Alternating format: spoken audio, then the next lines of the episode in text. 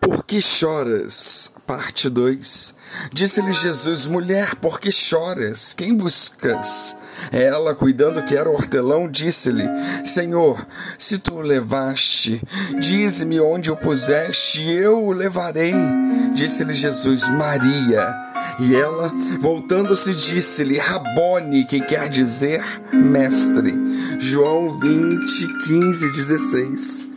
Depois que os anjos já haviam perguntado por que Maria chorava, o próprio Senhor Jesus perguntou a ela: Mulher, por que choras? A quem procuras? A princípio ela não o reconheceu. Então ele disse algo que mexeu profundamente com o coração dela. Ele a chamou pelo nome, Maria. Assim, no mesmo instante, ela percebeu que era o Senhor. Podemos imaginar como seu coração angustiado deve ter estremecido e sido confortado. Maria tinha experimentado uma grande libertação pelo Senhor, pois antes de conhecê-lo estava possessa por sete demônios. A partir de então, a vida dela teve uma nova prioridade.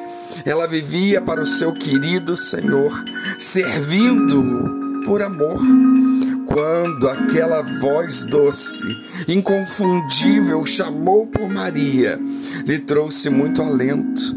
O Senhor é uma pessoa realmente maravilhosa. Quando recebemos uma mensagem ou uma ligação, especialmente para nós de um parente, por exemplo, dizendo que somos especiais ou que somos importantes, isso nos faz sentir tão queridos, não é mesmo? É diferente quando recebemos algo de alguém que pensou especialmente em nós. Em relação ao Senhor, Ele cuida da sua igreja de maneira coletiva, mas Ele tem um carinho individual e especial por cada um de nós. Ele é aquele que vai exatamente ao nosso encontro, caso um de nós se perca.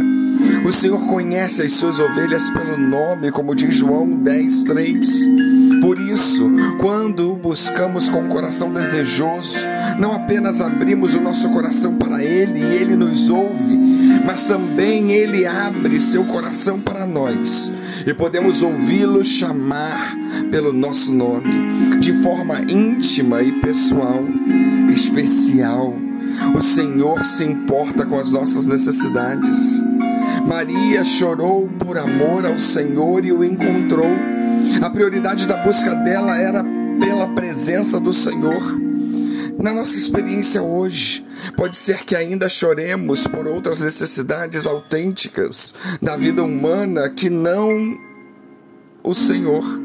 Na verdade, o Senhor também se importa com essas coisas que nos fazem falta. Ele se importa muito.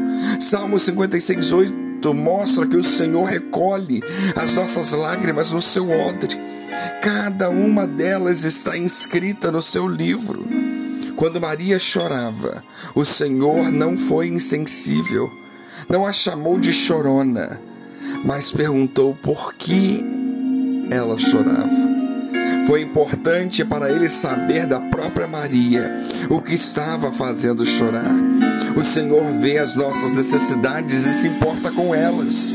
Ele pede apenas que busquemos em primeiro lugar o seu reino e a sua justiça, e todas as coisas nos serão acrescentadas, conforme vemos Mateus 6,33. Ele cumpre cada um dos anelos dos justos, conforme Provérbios 10, 24. É preciso somente que não nos desesperemos. Necessitamos unicamente crer que Ele cuida de nós e investir o melhor do nosso tempo buscando a Sua pessoa e chorando pelo cumprimento, sim, da Sua vontade.